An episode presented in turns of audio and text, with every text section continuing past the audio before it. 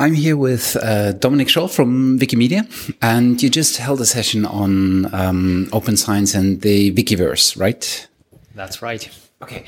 Um, what was your overall impression of the session, and what specifically made you propose this uh, topic for the session? Um, we're planning to develop a workshop or a series of workshops on open science um, we've started our Open Science Fellows program last year, and uh, what we learned is that um, there is quite uh, a lot of interest in well in the topic of open science in the universities. we're asked to to give workshops or talks, and our fellows as well are invited to give workshops and we wanted to want to create something they could build on so they have well materials tools ideas to do workshops mm-hmm. you mentioned the fellowship program and i think this is uh, really interesting because it's one of those um, acts of giving people resources basically to concentrate on what they're researching in and uh, maybe to also uh, meander into different topics or into topics that they in their original research wouldn't have touched upon because of limited resources limited time whatever it is um, so it works like uh, you uh, publish a call for um, projects or something similar, and people can apply, and you have uh, a dedicated uh, jury that elects those who are the most promising. And what do you offer them within the fellowship program? Um, well, we offer them um, some well qualifications, so we try to show them how they can open up their research or their teachings.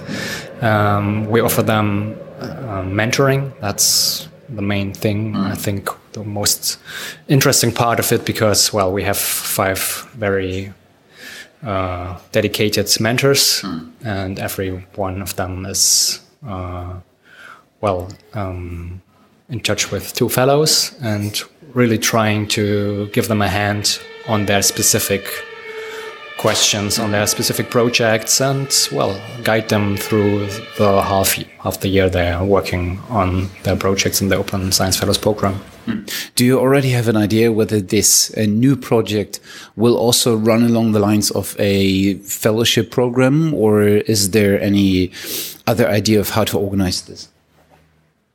The the uh, coming up with uh, material for teaching um, uh, teaching interested people into uh, into the practices of open science. Yeah, I think that goes hand in hand. Mm.